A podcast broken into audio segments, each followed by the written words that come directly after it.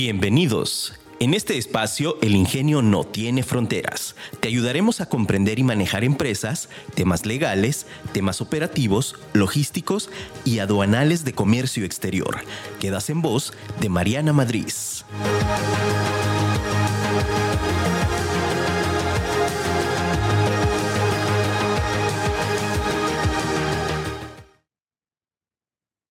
Seguridad. Aquel que procura seguridad, asegurar el bienestar ajeno, ya tiene asegurado el propio. Confucio. Hola, ¿qué tal? Muy buenos días en este tu programa El Ingenio no tiene fronteras. Soy Mariana Madrid y estoy muy contenta de estar el día de hoy aquí contigo. Recuerda que este es un programa hecho especialmente para ti empresa, para ti emprendedor, para ti empresario que quiere comenzar a cumplir sus sueños. Y el día de hoy vamos a platicar acerca de, un tema que me parece muy interesante y relevante y, que también es importante que de pronto aquí comentemos porque es una de las situaciones que pasa muy comúnmente con las empresas, con los empresarios, emprendedores, eh, con respecto a la importación a través de comercializadoras. Y primeramente, pues te voy a poner el contexto de por qué, eh, em, por qué explicar esto y, por qué la necesidad de que entendamos los supuestos bajo los cuales se puede dar una importación a través de comercializadora, que entendamos cómo es el esquema del deber ser y cómo, cómo pasa o qué situaciones pasan comúnmente que después se pueden convertir en errores o situaciones que, nos puedan perjudicar en materia fiscal. Primeramente, pues bueno, que, vamos a entender por esto de la comercializadora, empresa o persona, nos va a rentar su padrón de importadores o de sectores específicos y entonces nosotros que podemos ser contratantes eh, de esta comercializadora, pues bueno, eh, lo que hacemos es darles a ellos el mandato de la importación de una mercancía eh, o de varias mercancías y entonces ellos a su nombre hacen esta importación y posteriormente, pues bueno, nos ceden eh, las, las mercancías, ¿no? Eso sería como el esquema de la, de la comercializadora, si lo quisiéramos ver como, como una descripción, ¿Qué es? Entonces es esta empresa o esta persona física que tiene algún padrón, ya se hace padrón general, algún padrón de sectores específicos a la importación o padrón sectorial a la exportación, eh, la cual a, su nombre hace una importación o exportación de mercancías y entonces a nosotros eh, básicamente lo que hace es cobrarnos el monto del porcentaje por la renta de su padrón. Ese sería el, el concepto. Ahora, eh, ¿En qué situaciones se pudiera dar que quisiéramos utilizar o que debiéramos utilizar o que necesitemos utilizar? Porque eh, no necesariamente puede ser solamente porque hicimos la planeación y lo quisimos hacer a través de la comercializadora. A veces la mayor parte de las circunstancias o de las veces que utilizamos una comercializadora es porque nos encontramos en una situación en la que pues ya llegamos o se nos acorraló a eso, ¿no? Eh, me voy a ir a un supuesto, el, el, deber ser, ¿no? Cuando hacemos una planeación, estamos interesados en traer algún producto, en exportar algún producto, y entonces en ese interés, pues bueno, mientras estamos haciendo todo este proceso de investigación sobre cómo vamos a importar, los requisitos que nos piden y demás, pues nos podemos encontrar con empresas que nos están ofreciendo el servicio puerta a puerta, o empresas que te dicen yo te ayudo con una importación segura y te dejo las mercancías a la puerta de tu casa, eh, yo te traigo las mercancías y te las dejo en tu almacén o te las dejo en aduana después del despacho o te las dejo en, una bodega, etc. ¿no? Entonces, eh, están estas empresas que de pronto están ofertando este tipo de servicios en donde eh, pues probablemente si nuestra operación y somos primerizos en el proceso de importación exportación, se nos puede hacer muy sencillo decir, pues si mejor contrato a alguien que me ayude con todo y que me entregue aquí mis, mis mercancías, ¿no? Ese sería un, un supuesto de cuándo podemos utilizar una comercializadora, ¿no? Cuando tenemos un interés nato en importar exportar un producto y básicamente pues somos primerizos, no tenemos conocimiento y nos están ofreciendo la facilidad de un puerta a puerta. Otro supuesto que también puede pasar con el tema de la comercializadora es que probablemente tú digas, oye, a ver, yo solamente me quiero, estoy investigando, a lo mejor soy una empresa, soy un, profesionista, soy un dentista, soy un médico, este, e, etc. No soy una persona física, un emprendedor, una empresa, lo que sea, eh, y quiero importar un producto, pero particularmente solamente quiero importar ese producto, no me dedico a importar y exportar, o a lo mejor eh, estoy apenas iniciando un proceso de posible venta al extranjero y me están pidiendo enviar algunas muestras comerciales, no de comercio exterior, muestras comerciales, que acuérdate que en comercio exterior el concepto de muestras está delimitado por ciertos factores y ciertas circunstancias que nos dicen que las muestras para comercio exterior deben ser inutilizables, con un valor menor a un dólar y varias circunstancias más. Entonces, son muestras comerciales que son las que comúnmente como conocemos, ¿no? Y entonces imagínate que estamos iniciando esta relación comercial al extranjero y nos dicen, oye, es que eh, quiero que mandes unas muestras para, pues, para ver el producto, para revisarlo, para ver qué onda. Y entonces tú dices, híjole, sí, pero ahorita yo probablemente no estoy preparado para exportar, probablemente no tengo idea de cómo hacerlo y pues nada más quiero mandar estas muestras.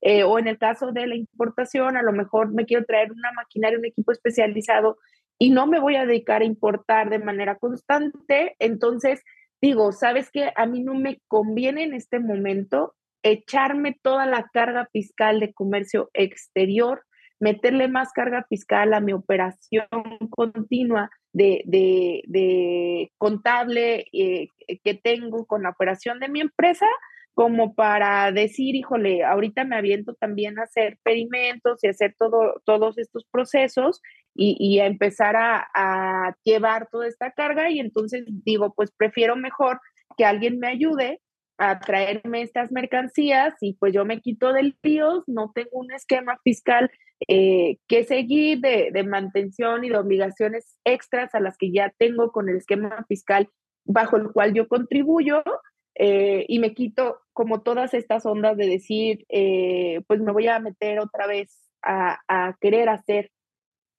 algo de comercio exterior cuando no va a ser mi plan, no es parte del objetivo en este momento ser una empresa importadora exportadora, ¿no? Entonces, ese sería otro supuesto bajo el cual pudiéramos nosotros solicitar el uso de alguna comercializadora. Y ahí te va el más común, lo más común que pasa o que está pasando en estos tiempos y que a raíz de la pandemia se intensificó tremendamente, eh, el tema de las importaciones a partir de queterías y que entonces la paquetería nos notifica que tenemos un paquete retenido y que necesitamos un agente externo para hacer nuestro proceso de importación y que entonces necesitamos enviarles, eh, o con su propio agente también, pero que necesitamos enviarles nuestro alta del padrón de importadores. Y entonces ahí o problema porque muchas personas eh, eh, que de pronto hacen compras en línea a través de Alibaba, de eBay, de AliExpress, o sea, de todas estas páginas que concentran estos eh, productos y que entonces se animaron a hacer la compra, pues resulta que ni están inscritos en el SAT, ni tienen planes de hacerlo todavía, eh, se trajeron las cosas pues nomás para ver porque se les hizo buen negocio, pero no tenían idea de nada, eh, no leyeron las letras chiquitas de las páginas donde dice que ellos nada más se encargan del envío, pero que pues los gastos aduanales y demás corren por cuenta del comprador. Y entonces, pues bueno, resulta que las mercancías de una inversión que hicieron se encuentran ahí paradas. Y entonces nos dice, decimos, pues ahora qué? Y entonces la paquetería dice, pues te sugiero que contactes a alguna. Entonces ahí es donde entra la comercializadora para este proceso de despacho a través de las paqueterías cuando nos retienen un paquete y nos están solicitando una operación formal. ¿Sale? Entonces, a ver, recapitulando, recapitulando, tenemos tres posibles situaciones donde puedan darse el uso de la comercializadora, porque estoy haciendo una planeación y así lo quiero hacer, porque probablemente eh, no me voy a dedicar a importar y exportar y para mí es más conveniente hacer o contratar a una empresa comercializadora para efecto de hacer este proceso de importación y exportación y no irme en, eh, ahora sí que como Gordon Tobogán con todas las obligaciones fiscales que voy a tener. Y por supuesto, el más común, lo que más pasa es porque me retuvieron un paquete que venía o que compré por alguna página y entonces la paquetería me notificó que pues, ¿sabes qué? No te podemos ayudar con tu despacho y entonces, ¿qué crees? Que te corresponde contratar a alguien para que te ayude con el despacho, ¿sale? Entonces, esos, esos tres son los, los supuestos que nos interesa aquí abordar y bajo los cuales te voy a explicar varias circunstancias que tienen que ver eh, con, con, el cómo, cómo funciona este proceso y aparte de cómo funciona el, el proceso, pues también súper importante que tengamos muy, muy claro eh, que hay circunstancias fiscales que se pueden ver afectadas por esta, por esta situación. ¿Sale? Entonces, voy a, voy a pasarme eh, rápidamente, vamos a ir a, un pequeño corte antes de pasar al siguiente paso, al, al siguiente, a la siguiente explicación, de explicarte los dos supuestos bajo los cuales se puede hacer la operación a través de la comercializadora y qué implicaciones fiscales y legales puede tener uno y otro y cuál es el deber ser de las cosas, ¿sale? Sin, sin antes irme a este corte, te voy a, te voy a invitar a que nos sigas a través de nuestras redes sociales. Nos encuentras como M Madrid Consultores en Facebook, en Instagram y en el canal de YouTube, donde subimos todo, todos estos videos y algunos otros videos que te pueden ayudar para que comiences a aprender más de comercio exterior y entender ciertas cosas que son muy importantes en comercio exterior. También te invito a que sigas y escuches este podcast a través de Google Podcast, Apple Podcast y Spotify. Nos encuentras como El Ingenio No Tiene Fronteras y te invito a que bajes la aplicación de afirmaradio.com donde puedes escucharnos en vivo todos los martes en punto de las 9 de la mañana. Vamos a ir a un pequeño corte y regresamos. Bien, continuamos en este tu programa El ingenio no tiene fronteras. Soy Mariana Madrid, muy contenta de estar el día de hoy aquí contigo. Estamos platicando acerca del proceso de importación a través de la comercializadora. Y entonces te platicaba que teníamos tres supuestos o tres situaciones en las cuales pudiera darse que son como los más comunes. Uno, porque estamos iniciando y no tenemos idea de dónde y alguien nos ofrece un servicio puerta a puerta, el cual puede ser bueno para una, una primera. Eh, dos, cuando probablemente solamente queremos hacer una importación o exportación por única ocasión y en este momento no nos conviene eh, hacer, pues, y cargarnos todas las obligaciones fiscales que conlleva ser importadores y exportadores, y pues mejor contratamos a alguien que nos ayude. Y el tercero más común, y que es cuando estamos ya ahí en el, en el proceso de, híjole, ¿y ahora qué hago? Porque ya compré las mercancías, ya llegaron y la aduana las retuvo y la paquetería me dijo, ¿qué crees? Aquí no pasan, necesitas tener un eh, padrón de importadores para poder hacer la importación formal de estas mercancías. Y entonces, bueno, te voy a explicar este proceso. Ahí te van. Para los dos primeros supuestos, donde regularmente está muy planeada la operación, eh, aquí podemos, vamos a dividir esta parte en dos, ¿sale? Eh, uno, cuando hay un pago, un valor de transacción, cuando hay una transacción de dinero para la compra y otra cuando no la hay. Y ahorita me voy a, me voy a ir a, a estos puntos, ¿sale? Resulta ahí te va. Resulta que una de las cosas más comunes, me voy a ir primero al el, el deber ser de la comercializadora, ¿sale? El proceso del deber ser de la comercializadora es que si yo, por ejemplo, Mariana, está interesada en realizar una importación a través de una comercializadora, yo debería de pagar y hacer todos los pagos directamente a la comercializadora. Y la comercializadora es la que se va a encargar de distribuir los pagos a todas las partes. ¿Para qué? Para que una vez que la operación termine y lleguen las mercancías, la comercializadora pueda facturarme todas las mercancías y todos los gastos que yo hice, que realicé y todo lo que yo le pagué a él, él me lo va a facturar, ¿no? Que sería la comercializadora. Ojo, ¿por qué gastos son los que se tienen que pagar? Pues fíjate, Imagínate que tú ya encontraste un producto en el extranjero que te quieres traer ya negociaste con el proveedor y te dice, necesito que me hagas el pago del 30% de anticipo para eh, enviarte las mercancías, para empezar a mandar a producción y a poder hacer el envío de las mercancías. Ok, este primer pago, el deber ser, aunque yo, Mariana, ya negocié con mi proveedor, pero voy a contratar a la comercializadora, entonces yo tendría que decirle a mi proveedor, perfecto, mi empresa comercializadora te va a hacer el pago. Y entonces yo, Mariana, le tendría que pagar a la comercializadora en México y luego la comercializadora en México tendría que sacar el pago al extranjero para mandárselo al proveedor. Y entonces la comercializadora en México inicialmente, y me voy a meter a un término fiscal, algo fiscal muy, muy, muy este, especializado, eh, tendría que hacerme una factura a mí, Mariana, por ese ingreso, por ese pago que yo le di, que para él genera un ingreso. Eh, es, esta factura regularmente, si el pago restante y la mercancía no va a llegar durante el mes, acuérdate que nosotros tenemos 30 días solamente para facturar, que es lo del mes.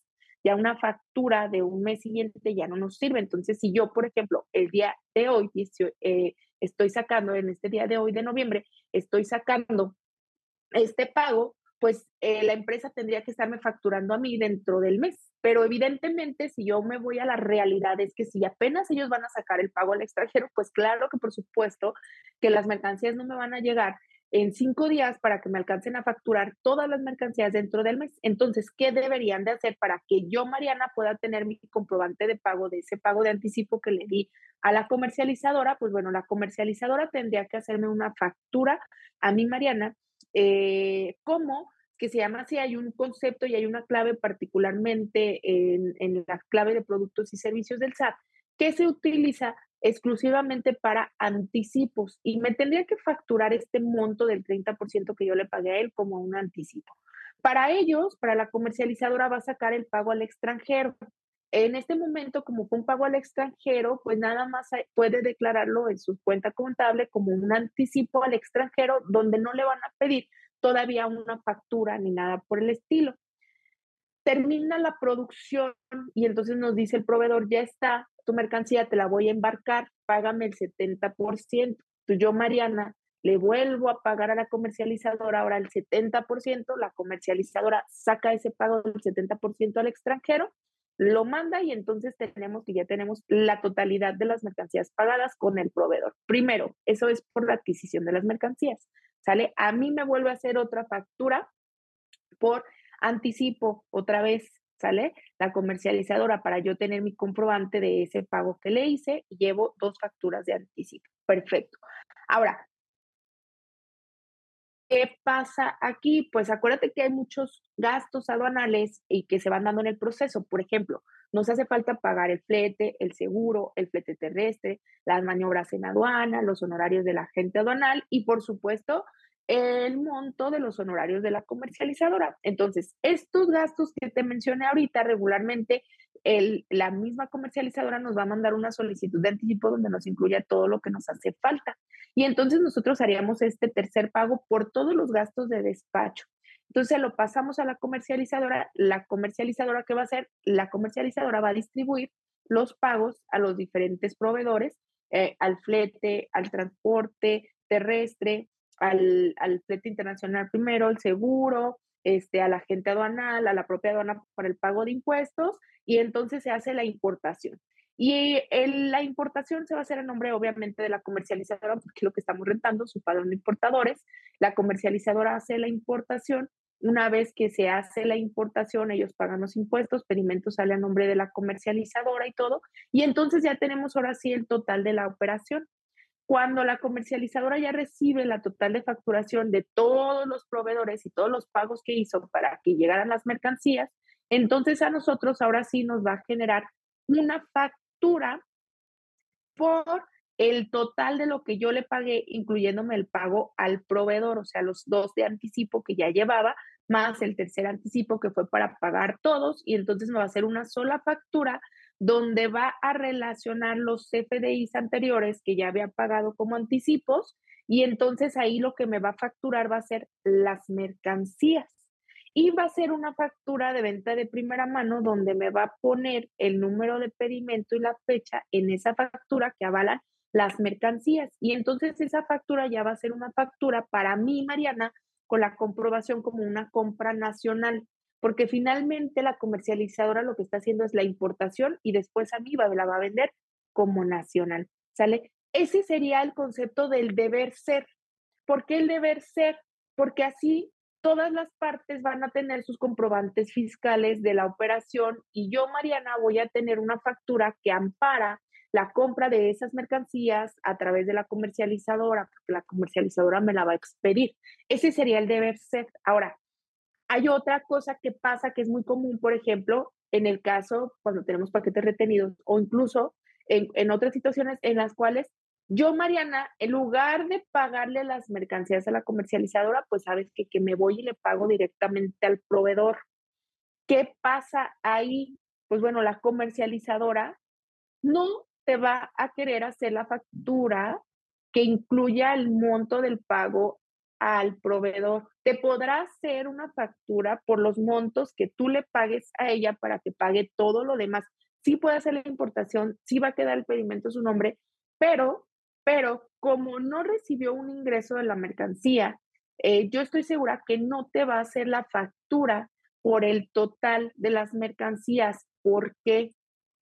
¿Qué pasa si hace la factura? Bueno, para empezar, para la comercializadora es cargarse un ISR del ingreso que no recibió y que entonces, pues, ni razón de ser que se esté cargando ese ingreso. Primero. Segundo supuesto que pasa, que es una situación legal grave, es que como no hubo una transacción entre Mariana y la comercializadora para el pago de esas mercancías, sino que yo le pagué otros servicios, se puede considerar que esa factura es una factura eh, no existente, que es una factura de esas chocolates que venden para evitar el pago de impuestos y entonces, pues que se nos diga que estamos haciendo defraudación fiscal, ¿verdad? Puede llegar a ese, ese punto porque no hay una relación de transacción entre, lo que, entre la comercializadora y yo. Entonces, eh, el, lo que sí puede hacer es facturarte solamente todo lo que tú le pagues en relación a que a esos pagos que tú sí le des directamente.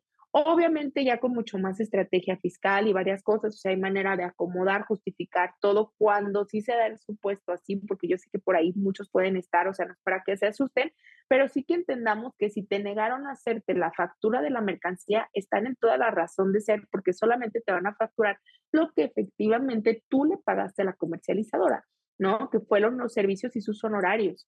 Si tú no le pagaste a ellos la mercancía, pues no tienen por qué facturarse ellos la mercancía. ¿Sale? Eso es bien importante que lo tengamos muy claro. Eh, otra situación que pasa con esto es que al, no facturarte la mercancía directamente, pues la, la cesión de la propiedad pues nunca se hace. ¿Por qué? Porque el pedimento es el que le da legalidad en México a esas mercancías y el nombre del pedimento pues es quien se va a considerar que es el dueño de las mercancías o el importador, es el, el, la figura legal que tiene o que asume esa responsabilidad de las mercancías. Entonces, ahora, si no lo está haciendo, pues que se sugiere que te hagas un contrato porque el pedimento no te lo puede transferir a tu nombre, ¿no? La única manera es a través de la factura, pero te digo, en este supuesto es más complicado que te generen la factura de las mercancías. Por tanto, pues bueno, evidentemente eh, podemos no tener la legal tenencia nosotros a nuestro nombre de esas mercancías, por lo cual se sugiere que se haga una sesión de derechos o un contrato donde se cedan los derechos de la carga al dueño de la carga, ¿no? Que es el que está contratando a la comercializadora, que evidentemente, pues bueno, es la recomendación. Entonces, bueno, estos son los dos posibles situaciones y, y procesos que pueden darse con la comercializadora y que es importante, es muy importante que lo tengamos muy, muy claro, es muy importante que sí podamos nosotros eh, pues, pues hay, e, en, este, en este concepto analizar cuál es la mejor opción y también tener una asesoría tanto de la aduanera como fiscal para el mejor trato en relación a esta negociación y a utilizar la comercializadora, sobre todo en el supuesto en el cual no va a haber un pago de una transacción. ¿Sale? Eh, hoy te hablé, te hablé aquí de esta parte de la seguridad y te decía, aquel que procura asegurar el bienestar ajeno ya tiene asegurado el propio, esto lo dijo Confucio. Eh, te seleccioné esta frase porque en el caso de las comercializadoras, por ejemplo, nosotros tenemos comercializadora con padrón general padrón textil, con padrón siderúrgico, con padrón de calzado, a la exportación de tequila, de bebidas alcohólicas, también de, bebidas energetizantes. Eh, nos interesa mucho cuidar y creo que la, razón de, una comercializadora tendría que ser cuidar las operaciones y cuidar a los clientes que bajo su mandato te contratan y te confían en tus mercancías, ¿no? Entonces, por eso selecciona esta frase en la que decimos que al finalmente cuando nosotros aseguramos el bien ajeno, pues nos estamos asegurando nosotros mismos y es así, porque cuando eh, fungimos con una comercializadora, pues traemos toda la responsabilidad de la carga de las mercancías y entonces evidentemente pues hay que cuidar todos los factores para que no vaya a existir ahí alguna situación, ¿sale? Te dejo con esto, nos reiteramos a la orden para ayudarte con cualquier proceso de importación, exportación, asesoría incluso utilizar nuestro propio padrón de importadores. Eh, somos nosotros, M Madrid Consultores, y nos encuentras en Facebook, en Instagram y en YouTube. O este podcast lo encuentras como El Ingenio No Tiene Fronteras a través de Google Podcast, Apple Podcast y Spotify. También te invito a que bajes la aplicación de Afirma Radio. Aquí puedes estar escuchando todos los martes en vivo este programa y también puedes estar escuchando algunos otros programas que tiene la estación. Soy Mariana Madrid y recuerda que el ingenio no tiene fronteras. Recuerda que tenemos una cita el próximo martes en punto de las 9 de la mañana. Síguenos en nuestras redes sociales como MM Consultores.